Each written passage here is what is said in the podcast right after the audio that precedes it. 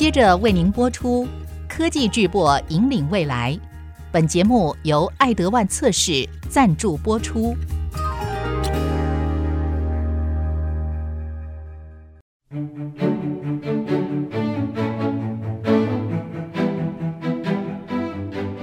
聚焦全球自动化测试设备，领航科技大未来。欢迎收听《科技巨擘引领未来》。，AC 之音主客广播 FM 九七点五，我是谢美芳，欢迎听众朋友收听《科技巨擘引领未来》。半导体制成正倚靠着精确的测试系统，创造出包括五 G 通讯、高效能运算、人工智慧、自驾车等丰硕的成果。半导体测试设备更是全球发展半导体产业链以及台湾发展护国神山重要的精锐部队。科技巨擘引领未来，这个创新的节目是由阁主谢美芳为您主持。要邀请听众朋友聚焦全球自动化测试设备的领航者，共同一窥半导体测试世界的风起云涌。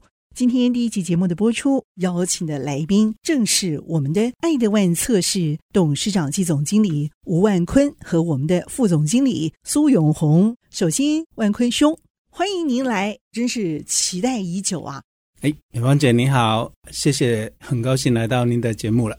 接下来欢迎的正是我们的苏永红苏副总，欢迎。哎，美芳姐你好啊、我是 Alex 啊，是爱德万测试的副总经理。大家好，希望在这边能够分享啊、我们公司相关的经验给大家，谢谢。我很少从半导体机台见证整个半导体的发展价值，我们往往会从下游啊来看这个事情，但是我觉得最重要的是开创者。那么，爱德万测试呢，特别是有几位创始者，在我们台湾，甚至从日本总厂爱德万测试发机以来，整个开创的一个历史啊，我们不难看得到这里头有许多艰难走过的轨迹。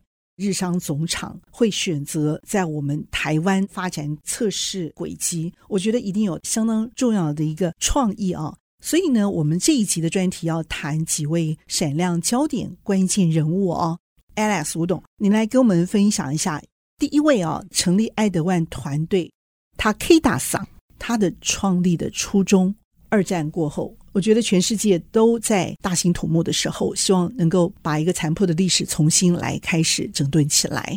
其实卡拉桑那个时候也肩负着这样的一个历史任务嘛。成立的初期，其实第一年是在日本，这段历史搬到台湾来，我觉得也有一段时间了。从那个点来开始谈。其实，爱德万是在一九五四年到今年刚刚好满了七十年。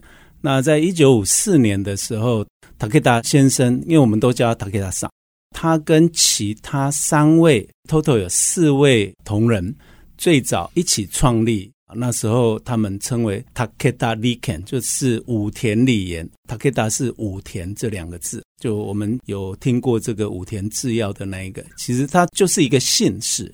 那武田理研公司，他们那时候要做的东西是很小的一个 micro micro 的 meter。用一个现在大家可能比较能够理解的一个词汇去想的话，就是类似现在的三用电表。OK，哈，那为什么会觉得这样子的东西在当时需要这么大张旗鼓的做？其实大家可以回想哈，在七十年前，其实半导体这样的东西其实还没有发展出来，所有的量测的一些大部分都要用真空管啊，或者一些其他的去做量测，你要想办法把它做得很小，不容易。那那一个 meter 做起来是这样小小的一个不大，其实它还放在我们公司的博物馆里面。我们公司有一个博物馆在我们的 R&D center 里面，它把以前早期我们蛮多的一些研发出来过的一些设备都放在那边。当时的一个时空背景就是，可能有很多的东西是需要去量。那那时候有一些东西要大兴土木啊，那事实上也有一些东西需要去做量测。小小的一些不是半导体，但是也是电晶体的一些东西是需要做量测的。其实以前的东西就会比较笨重、比较大，故障率也比较高。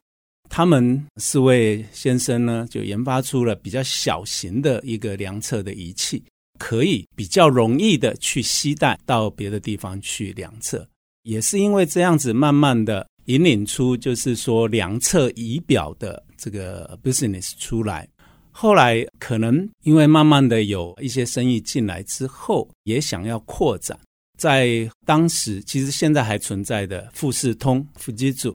后来，富基组就投入，应该算是入股投资了武田理研这一家公司了。所以，富士通成为武田理研最大的一个股东了。现在不是了。Oh. 在当时的时候呢，富士通是武田理研最大的一个股东。那也因为如此，得到了资金的挹注之后，那慢慢的人才也进来，就慢慢的扩展扩展。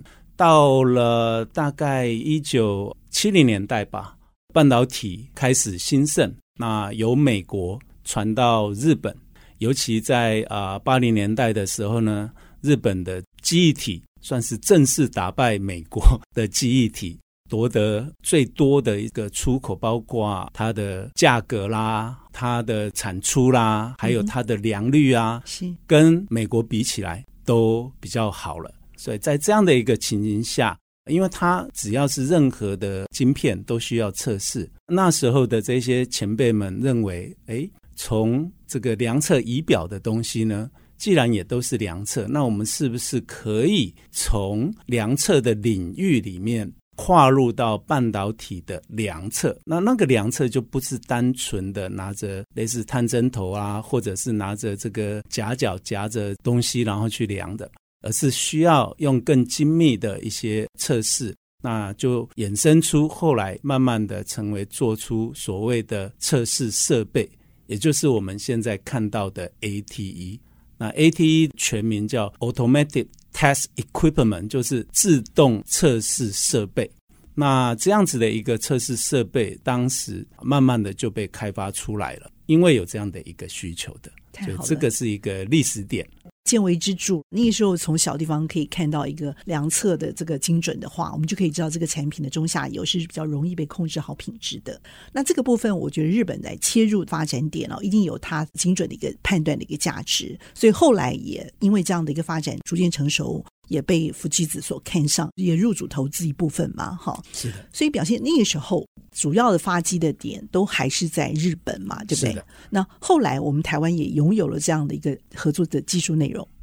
应该是说，公司发展的前期都是在日本。嗯、OK，原因是因为后来的整个发扬光大，整体营运各方面都是由日本这边开始成长，然后扩展到欧美，最后才到亚洲。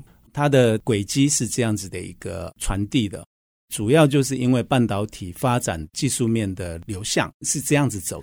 半导体本身是美国发明。嗯那美国发明之后，日本人把这样的一个技术发扬光大，但是在量测这一块呢，确实日本人他有量测这样的一个东西，但是对我们公司而言，我们在生产开发出这一些测试设备之后，我们原本是只有一个 local，所谓的 local 就是日本的一家本土厂商、本土公司而已，但是为了要扩展整个公司的规模之后。那我们就会向海外去扩点，海外去扩点的轨迹是从美国，因为那时候美国已经是比较成熟的半导体的产业链了。然后还有一个是在欧洲，因为欧洲也有部分半导体的产业链是相当悠久的。最后面才是到亚洲。日本人的这个技术跟精神在这个地方是可以到位的哦。那爱德万的身上看得到这样的一个身影哦。因此也奠定了 Advantest 在当时日商树立的这样的一个独特的一个地位，让我们的爱德万测试在产业链的供应上，也让许多的合作产业链也看到这样的一个精准的精神在这当中。接下来这位乌拉桑也是非常重要的一位历史人物，但是这一题我请我们的另外一位 Alex 苏兄回答啊，来帮我们分享一下，因为乌拉桑呢获得很重要的日本政府的肯定，包括蓝丝带奖章，还有三等旭日勋章。这些都是当代非常重要的殊荣。嗯，获奖的意义，一定是跟当时的这个创业的成就、公司的一个发展愿景啊，树立的形象是非常鲜明而被高度肯定有关的。嗯、那可不可以请您来分享这段欧拉桑他树立了一个什么样的一个形象，以至于他得到了这么高度的日本政府奖章的肯定？刚刚万坤有提到，就是说，事实上，福基子就是在后来入主我们的爱德万，成为主要的股东之后，欧拉事实上我在加入爱德万的时候，事实上还算蛮幸运的，是他还在，他还在任，就是还是我们、哦、呃，但是他不是台湾，他还是日本，也是 advisor。我印象对欧拉是曾经见过两次。后来对欧拉桑，我们也去了解一下。事实上，确实欧拉桑它在 Advantest 整个我们的这个历史上面来讲，它算是一个代表人物。为什么我个人这样讲？就是说，因为事实上他原来是在福基子服务的.哦，在福基子服务。那也就是说，我们原来的重要的这个持股者，我们叫母公司啊，那时候叫 Mother Company。那这个欧拉桑他在那边其实表现相当不错。那事实上，在福基子也是任福基子其中一个的社长哈。他五十五岁的时候，福基子这边等于是五十五岁是叫退休，但是退休的时候呢，当他接到这样子一个人事命令的时候，他觉得哎，五十五岁退休，可是呢，后来另外一个就是退而不休，嗯，哦，就是说那时候福基子母公司希望派任他到爱德湾来，就是任这个所谓的 President CEO 这个位置。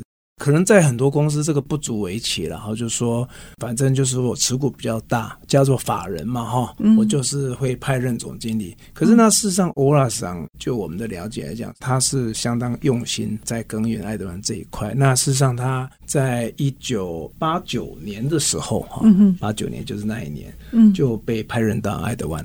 当然，从所谓的刚刚说三用电表，哈，到 Distometer，后来我们有所谓的频谱分析仪。那是数位的频谱分析，这个就在他派任过来那一年，事实上也是我们在 Spectrum Analyzer 卖的相当好的一年。嗯，那当然在那之前，我们也开始有了一些所谓的测试平台，就是我们有提到说一九七叉哦，包括第一台的 LSI，第一台的 Handler。然后甚至于第一台的 memory 哈，都是在一九七零年代。那所以说他接任之后，那当然就是说怎么样让爱德万能够更进一步成为一个比较 globalized 的公司。嗯、所以在这个地方，我想欧拉想当然琢磨很多，那也建立了他在日本这个半导体业界的一个地位。所以他会获得这两项的殊荣。那事实上这两项。嗯第一个就是九九年蓝丝带，那这个是日本内阁省颁发的。那事实上，当初在内阁省颁发的原因，就是他会针对在这一个产业贡献卓越的一个。嗯、那后来当然更甚者，到后来呢，第二次他得到的就是旭日章。那这个旭章，它等于是所谓的日本的首相办公室。所以我想，因为欧拉桑他持续这边的耕耘。获得国家的肯定，哈，也相当的提升爱德万我们在日本的一些地位。所以以前我们常常在笑说，爱德万在股市日本是指标股，确实是因为欧拉桑他在日本产业界，他就是我们讲说 advisor，他是有相当相当的一个指标顾问级。最重要的是欧拉桑，从我的理解是，我认识他的时候，他是和蔼可亲的哈的爷爷，但是我不晓得。可能以前是很 tough，但是我想从我读这个他的传记里面可以看得到，他从小到大，哎，是一个相当相当，我们说不是只有天分的哈，也是相当努力而且很积极的一个人。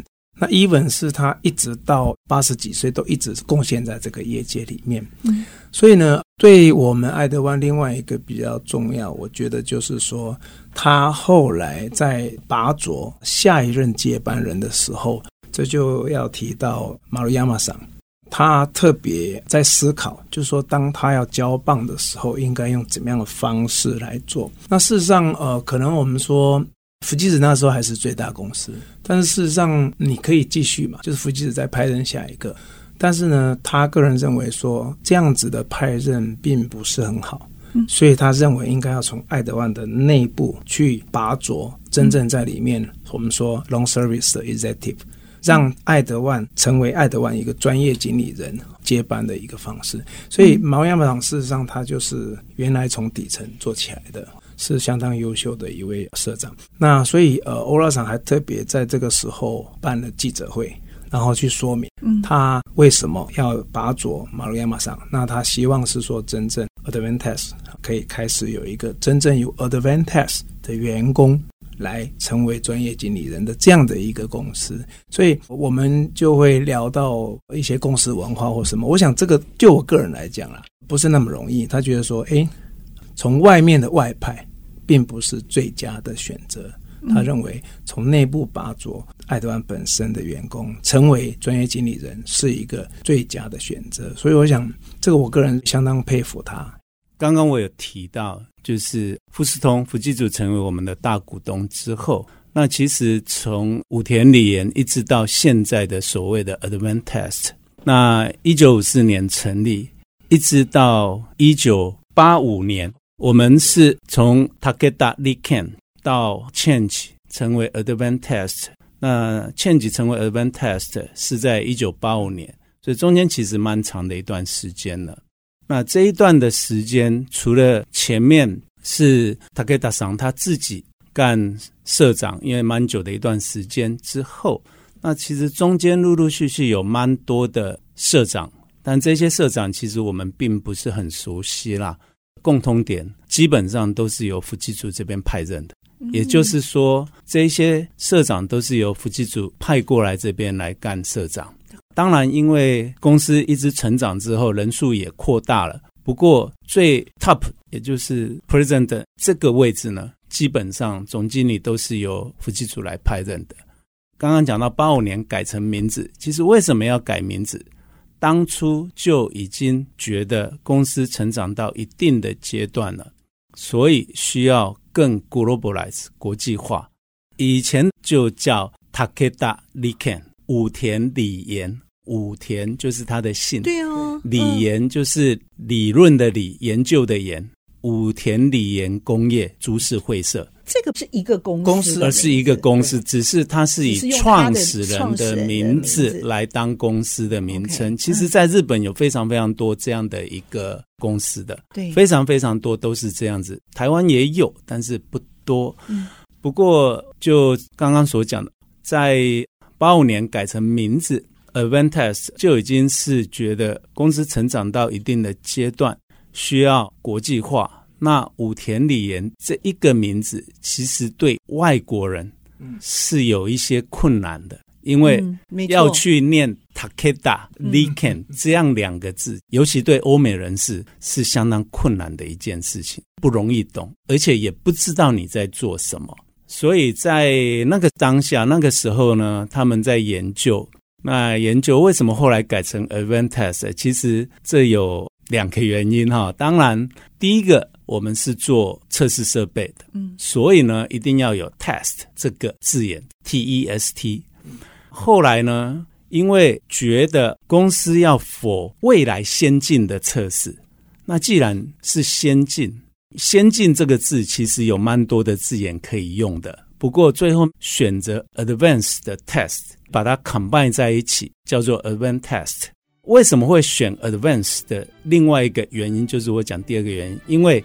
它是 A 开头，A 开头在外国人摄取的时候是最容易看到的，因为我们通常都是把字母下去摄取的，这是有这样子的一个原因的。说得好，精彩的分享要暂时休息一下，稍后片刻回到科技巨擘引领未来，欢迎您再度回到科技巨擘引领未来。再补充一个。那我英文叫做 Advantest，那为什么中文叫爱德万呢？乍听起来应该是没有什么关联嘛，有点声音类似的感觉，感觉起来一点点。但是我如果用日文发音我们的公司的话，那可能肥胖姐听起来可能就会比较能够理解的。哦，日文的 Advantest 叫做 Advantesto。我觉得听起来字字铿锵有力的感觉。外来语，那 是外来语的发音嘛？对，所以我们叫阿达班 test。那阿达班就变成翻成嗯，爱德万。那因为我们又用成这个爱心的爱嘛，所以这个其实在日本来看的话，这是一个非常好的一个 translate 啊。所以我们的中文的名称为什么定义成为爱德万的一个原因是在这个样子的。我觉得很重要的一个切入点，就是因为带入了一个国际化很重要的一个契机点，它沿用了在地的人才，母公司自己从根拔擢。我觉得这个很符合我们现在拔擢人才重要的一个精神，结合再走出国际。所以要拔擢在地人才走出国际，会是爱德万测试下一步很重要的一个做法。这个部分呢，就可以看得出马路亚马桑哈，他好完善先生这个布局哦，可以看得出来怎么去走向下一步的国际化这样的一个步骤哦。那这个部分呢，当时的 leader 就是马兹诺桑，马兹诺桑是马瑞亚马桑后来接他棒的人嘛，对不对？啊，是。嘿，马瑞亚马桑把当时的爱德万测试带向了另外一个阶段。这个部分可不可以请两位补充？呀，刚刚我们苏副总有提到。欧拉桑拔擢了马路亚马桑成为总经理，他其实应该是说，除了创始人之外，第一位由基层一直做到总经理这个位置的人。他也是啊 R&D 出身的，他是研发工程师出身，加入爱德万，一直从工程基层工程师一直干到负责整个营业本部，最后面。让欧拉桑把他拔擢成为总经理，从他那个时候开始，慢慢扩展成为比较全球化的布局。其实他在二零零一年的时候，我印象中应该是二零零一年的时候上任的。其实那个在前面，我们已经有蛮多的机器在全球上面布局，也在销售。不过，在一九九几年到两千年的这一段时间，尤其过了两千年之后，memory 的机器确实有非常非常长的一段时间呢，是一直处于非常好的销售的成绩在亚洲。尤其在那个年代，刚好 memory 由日本转到台湾来，所以其实在他领导的那一段时间内，我记得。他当销售本部长的时候呢，是我们的所谓的 T 五五八一大卖的时候，在九七九八年的时候，他干社长的时候，后来是 T 五五八五，另外接续的机台，另外一款热卖的一个机器，到后面的五五八八。再加上当初是最高阶的 T 五五九二系列，那个已经超过到一 Giga，在那个时候其实是没有那么高阶的记忆体的测试机。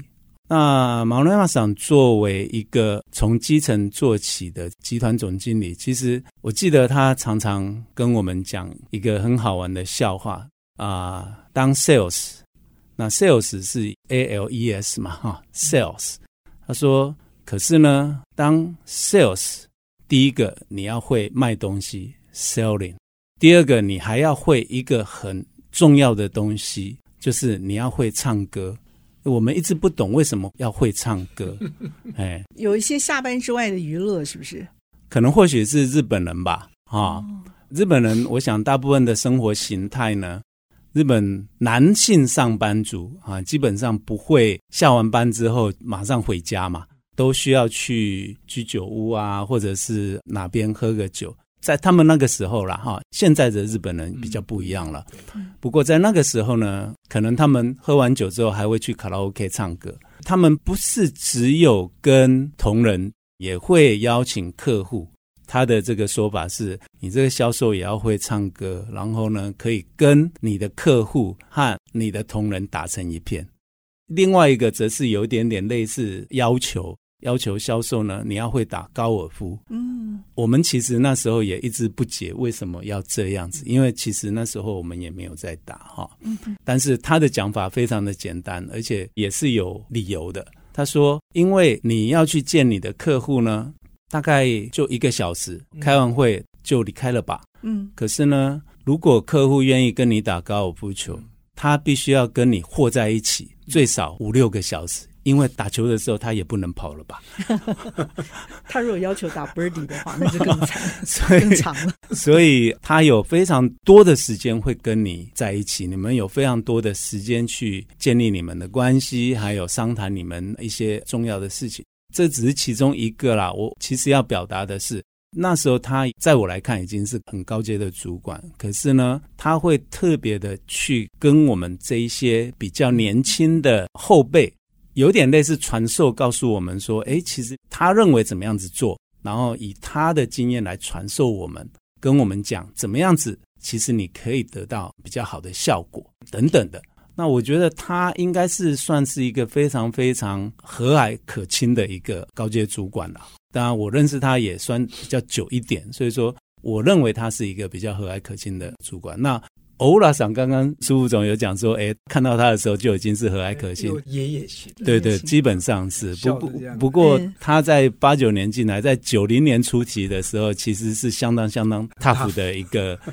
总经理，哎，我们可能比较少会被盯到了，但是据我理解，那时候的一级主管大概没有没有被他骂到的，所以他是要求相当 tough 的一位高阶主管。所以我可以假想，两位也是一身武艺吗？技术研发做得好，然后机器人卖的呱呱叫之外，你们唱歌的才华、打高尔夫球的能力也是顶尖的吗？高尔夫球我是不太行啦，但是我我那个时候做业务的时候，确实为了这个我去学了。那最近因为是做工程哈，我就比较少碰。不过确实那时候我还记得。王官讲，他说：“我记得我那时候刚进来，九八年做业务，我就被逼着要去练球。那我就说好啊，我就我记得某个客户哈，就带我去练习场找教练了。我记得是于景汉。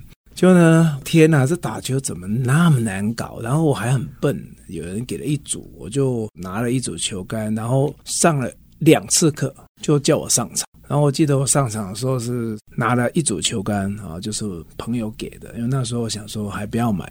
结果我球杆你知道多少下吗？里面有木杆嘛，哈、嗯，有铁杆嘛，哈、嗯。木杆打开来，那个中场杆地都会说：“哎，这要不要拆？”我说：“不好意思。”不用猜，我木杆是撑着好看的，哦，所以不用猜。然后他说：“那你开球用什么？”我说：“开球那就最长三号铁好了。”就所有人就瞪着我。嗯，你知道不会打的人才会讲这种话，因为那三号铁很难打。后来我才知道说，原来泰戈沃兹打三号铁很厉害。我都把自己当泰戈沃兹，所以那时候刚开始就闹笑话。我记得跟客户刚开始打的时候很惨，但是后来确实就是刚刚讲，那唱歌确实啦，我想基本上还是要学。不过回到刚刚那个马龙亚马桑，那我个人记得那个时候我已经被派任从做 memory 的 sales 变 SOC。那我想 SOC 那时候在台湾真的是才刚开始零哦，所以呢真的是非常挑战哈。我想。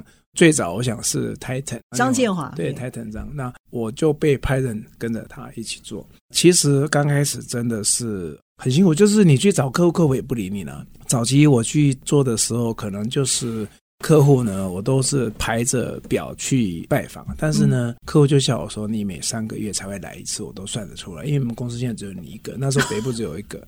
有一次有一个机会，就是毛药厂来台湾。”就吃饭，那我就坐他旁边，我就非常客气坐他旁边说：“哎，奥利亚马桑，请教一下，因为我知道他在美国待过后，那时候 promote 这些 SOC，说 Can you teach me how to promote the SOC business？”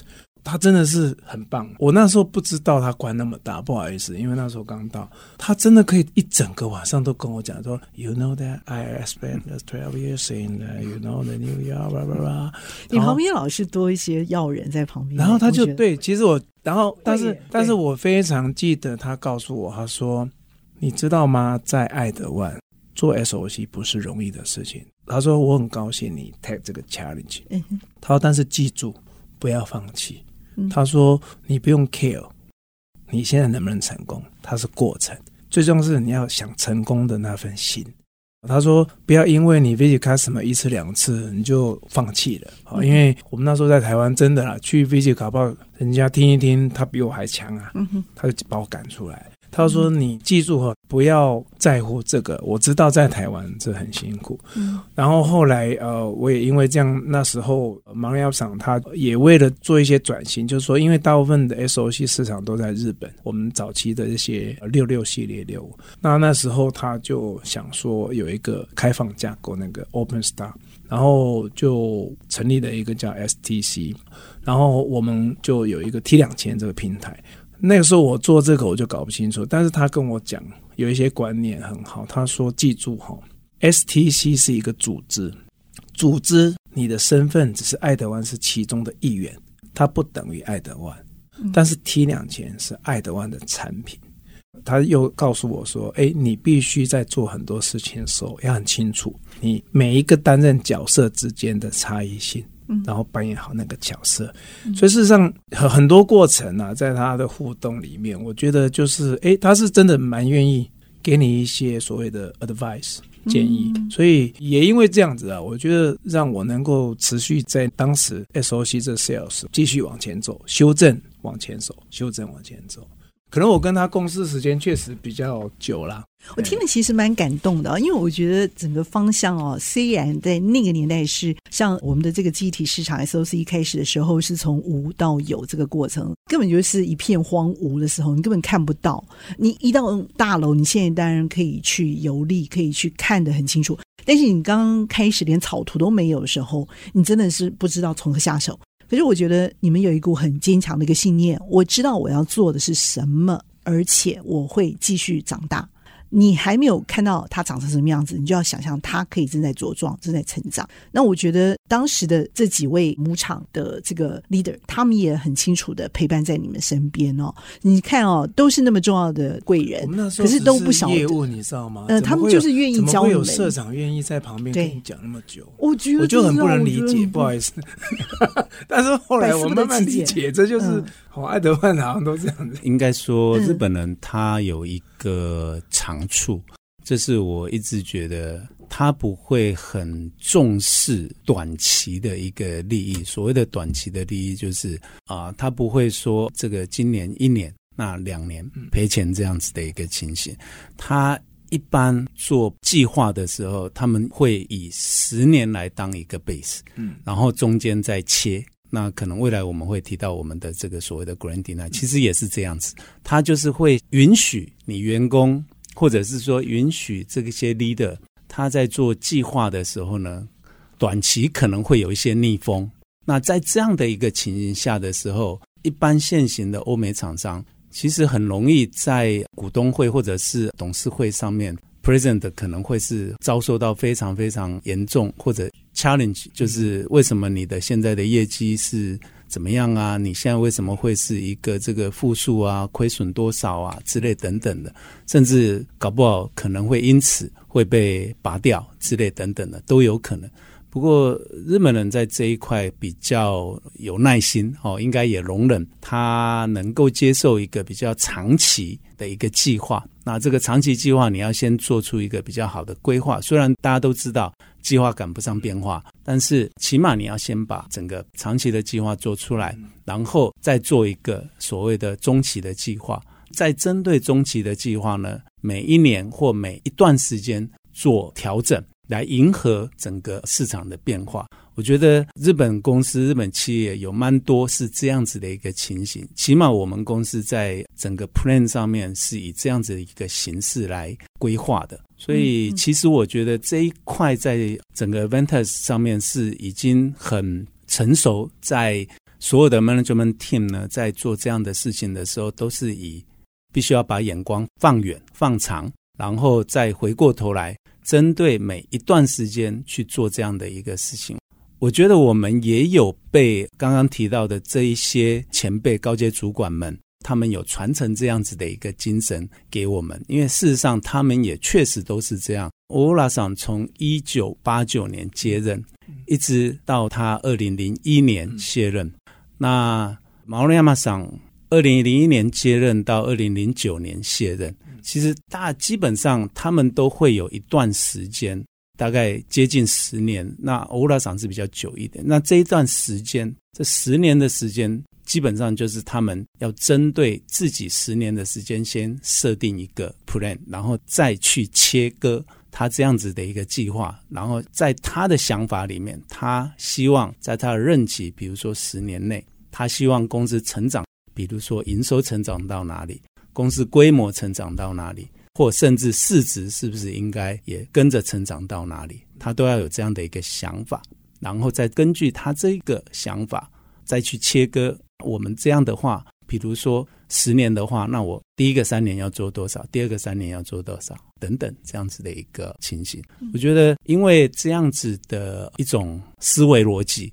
造就了我们在常看所有的计划的时候，都会以长远先来看这样的一个事情，而不是只有一年或一季来看。这个事情很重要。精彩的分享要暂时休息一下，稍后片刻回到科技巨播，引领未来。欢迎您再度回到科技巨擘，引领未来。因为这样子的一个在地的高度成长够强壮了，而且够高了的时候，才能够看到全面性的一个发展要怎么样去往国际化这个方向来走。所以，我们提到的几位重要的关键人物当中啊，第四位很重要的人物就是我们的马兹诺桑。马兹诺桑，马兹诺桑。它其实也决定了你们爱德万测试里头一宗很重要的国际世纪并购事件，就是跟 Verage 并购的这个事情，它就是很重要的关键人物，对不对？在事件的背后，因此看到了整个爱德万测试的整体发展，也因此而在二零一三年获颁了 ACE Award for Executive of the Year presented by Semiconductor Industry Journals Double E Times in EDN。好，这是一个媒体。其实这个世纪并购案，我们也大概了解一下它的始末，好吧？它被赋予的扮演的角色跟任务是什么？我觉得跟你们的整个国际化的成长其实是有关联的。要不然的话，这一宗国际并购事件不会发生。那这个事情呢？因为你们竞争者应该越来越多了啊。当时你们这一宗国际的并购案，有被当时的半导体界人士怎么来看待这个事情？他们是怎么来看你们的？我很想知道。这个是一个非常非常好的议题，也非常非常有趣的一个历史。其实马兹诺桑，我们比较觉得他真的是一个非常有趣的一位社长。其实以往以前，大部分的社长，绝大部分都是从工程 R&D 或者是营业这边上来的。如果没有记错，马兹诺桑是比较特例的。他既不学工，好像也不学商，哎，我印象中他是学法的，所以他不在一般我们想法中的这样的一个情形。他在零九年接任社长的时候呢，是公司状况非常不好的时候，非常不好的时候，原因是因为金融海啸，嗯。整体经济哈，就是我们讲总经，其实并不是很理想，因为雷曼兄弟破产的这个事件一直蔓延在零九年。其实他刚接的时候，爱德万其实是最大亏损的一个情况下，以往基本上是没有亏损的。Lehman Brothers 的那一个事件，有相当多的公司都因为这样子而倒闭。公司其实也很辛苦的挺过来了哈，因为有 cash flow 的问题。不过还好，因为日本公司基本上来讲，对于财务这一块是相当保守，所以公司也因此而挺过来。不过，嗯，就正如我们苏副总讲，其实他在做 SOC 那一段时间是相当辛苦嘛，啊，我们在那个时候呢，其实我们一直是测试机的龙头。大家对 Advantest 也都一直把 Advantest 当做只有卖 Memory Test 记忆体的测试机。虽然我们有逻辑测试机 SOC 的测试机，不过比较多是在日本当地的日商在使用。那再加上一些我们称为 IDM 整合元件大厂，比如说 Intel、TI 等等的这一些整合性元件大厂，它有在使用。不过那时候已经开始有 Fabless OSAT 的这一种概念啊兴起了，也就是无晶圆厂已经开始慢慢的起来。就我们现在看到的高通啦、联发科啦，那时候要推到 Fabulous 大厂其实相当困难。那马兹诺桑在那个时候呢，也因为他本身其实并不是学。工也不是学商这一块呢，所以他反而跳脱了他这个思维模式。他认为我们要用并购的方式，而且要并购互补的这一些东西。那时候我们是排名第二，那我们在记忆体非常非常的强劲，可是我们在 SOC 这一块呢，并没有取得非常好的成绩。我们只在 IDM 厂，还有日本本土的一些厂商有比较多的一些 install base。但是当时的 Village 虽然它也不是第一名，它那时候应该是第三名。不过它有非常好的起始点，在蛮多的 Fabulous 上面呢，它有得到很好的客户群的这个使用。所以最后面我们决定去并购 Village。那时候他的中文名字叫惠瑞杰。哦，Village 其实是一家美商，不过它在新加坡上市。最主要的 R&D 是在德国，这就造就了一个刚刚提到的这个合并。其实一开始的时候，尤其是我们当时有非常多的日本人，日本其他公司其实是不看好的。所谓的不看好的原因，就是第一，几乎没有看到日本公司合并美国公司之后是成功的，在当时。看到的应该是美国公司合并日本公司，它会成功。可是日本公司去并购美国公司，成功的几率相当的低。哦，这个原因是民族性了。啊，因为当然也有历史的原因了。哈，那二战之后，很多我们都认为日本人只要看到美国人啊，可能就会矮一截等等之类等等。或许，但是我刚刚有提到，就是说。不是很被啊看好的原因，就是因为我们合并的是美国公司，这是第一个。其实这个只是其一，大家看到的是后面，因为 Village 他们是美国公司，可是他在新加坡上市，他的重要的 R&D 呢是德国人。你们等于是跟全世界合并？是的，嗯，可以想象这样子的一个合并呢，它有多复杂。而且我们的合并并不是把 Village 当成一个子公司，而是要整个融入在公司里面。所以，我们那时候要合并的做法是要把所有的产品线一起并在爱德万的底下。OK，所以这个工程就会变得相当相当的浩大。嗯哼。因为我们要成为一个 globalized 的公司，那你这个时候就会真正成为一个 globalized 的。因为，请问一下，前后几年完成这整个融合？我不觉得它有所谓的完成，嗯哼，就陆续进行当中。现在应该是这么讲，虽然我们已经在一一年合并了，其实从当下就开始在做这个事情了。那我为什么刚才提到说没有所谓的完成这样的一个字眼是，它会一直都在持续。因为这个文化会一直持续的去根据现在的政经环境，还有现在各个不同的公司的环境，然后还是持续的在做。嗯哼，所以它没有所谓的 ending 的时间点。So far 为止哦，你看到的融合其实大部分是成功的，原因又是在于当时它真的是融合了其他像 Fabulous 它的需求、创新的一些领域，蓝海市场都进来了吗？然后你们也没有被大家所看衰的一样啊，反而逆势成长，整合在一起。你们成功原因是在这里吗？对，我觉得这有一个刚刚也提到，就是马祖诺桑不是在二零一三年拿到这个奖有没有？其实他有一大部分就是因为这个合并，从一一年到一三年，那外面的人是说有看衰嘛？嗯、可是后来在一三年的时候，他拿到这个奖的时候，是从一三年开始。业绩其实已经往上走，其实一个很大的一个不一样，就是有一些公司在合并的时候呢，它可能会开始更换高层啊，或者是什么之类等等。但是其实马祖诺桑他用了一个比较不一样的策略，就是他其实反而是让原本的这一些合并进来的这个公司的高阶主管进到爱德万原本的管理阶层，意思就是说。其实他想要买的不是只有你这一个产品，他要买的是你整个团队。嗯嗯，所以是真正的联姻了。对对对，他要的是一个团队。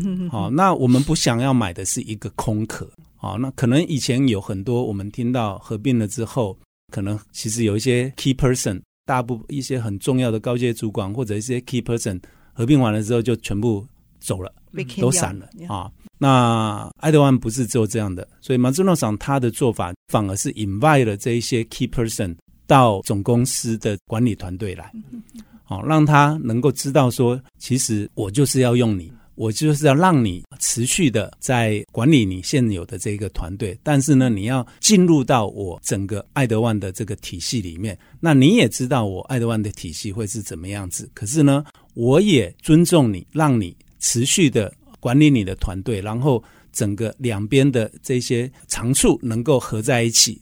所以我觉得他用了一个非常好的一个方式做这样的一个 acquisition。这一个并购为什么我们说它非常的成功的原因，就是说这个日本公司去合并美国公司其实不容易。那确实是，不过他用了不一样的一个方式，所以这个合并呢，也造就了我们记忆体还是原本的记忆体很强盛。那 SOC 这一块呢，我们原本呢。在 IDM 厂的这一块呢，我们持续的深耕。相对的，我们在 Fabulous OSAT 这一块呢，也因为 Village 的加入，我们在这一块的成长反而更快了。因为我们在产品线的区隔呢，做了更好的定义，把一些原本以前或许有部分呢，会有一点点冲突的地方呢，我们做了非常好的一个区隔。其实后来我们的主要产品线九三 K 其实就是原本 Village 的产品啊，它就是在德国这边研发的。但是不止台湾，在全球，在当下原本的爱德万的 Sales 其实都去学习九三 K 这个产品，然后呢都去推广九三 K 的产品。所以这个我是觉得相当的不一样。他其实领导做这件事情，我觉得是相当佩服他。我觉得你们的这个分享哈，会再一次的让听众，包括主持人自己啊，也跌入这样的一个半导体成长初期的一个历史鸿沟。我们也从那个时候的一些坚持啊，还有长期的策略跟布局啊，看到这个产业它如何真正的站了起来，扎根成长到国际化。而且他不需要太出名，我觉得他有非常非常长期的一个擘画的精神在这当中，而且非常严谨而扎实的去扎根成长，看到了他整个成长辉煌的关键的历史时刻。那么在台湾的爱德万测试身上，在我们的管理，在我们的营运，还有在我们的行销策略设计规划内容上，再再的看到了详细的一些身影，在这擘画构想当中。今天科技主播引领未来第一期节目的播出，非常的谢谢爱德万测试两位 Alex 兄，我们的吴万坤吴董事长兼总经理吴万坤 Alex 吴董事长，谢谢 Alex，谢谢，谢谢苏永红苏副总，我们的另外一位 Alex，谢谢，嗯，谢谢美芳姐。更期待第二集未来我们的科技巨擘引领未来专题系列的播出，和听众朋友共同沐浴在我们的半导体成长链如何扎根成长，走进闪亮的未来。我是谢美芳，科技巨擘引领未来，我和两位 Alex 兄一起和大家 say goodbye，拜拜。本节目由爱德万测试赞助播出，爱德万测试邀您一窥半导体测试世界的风起云涌。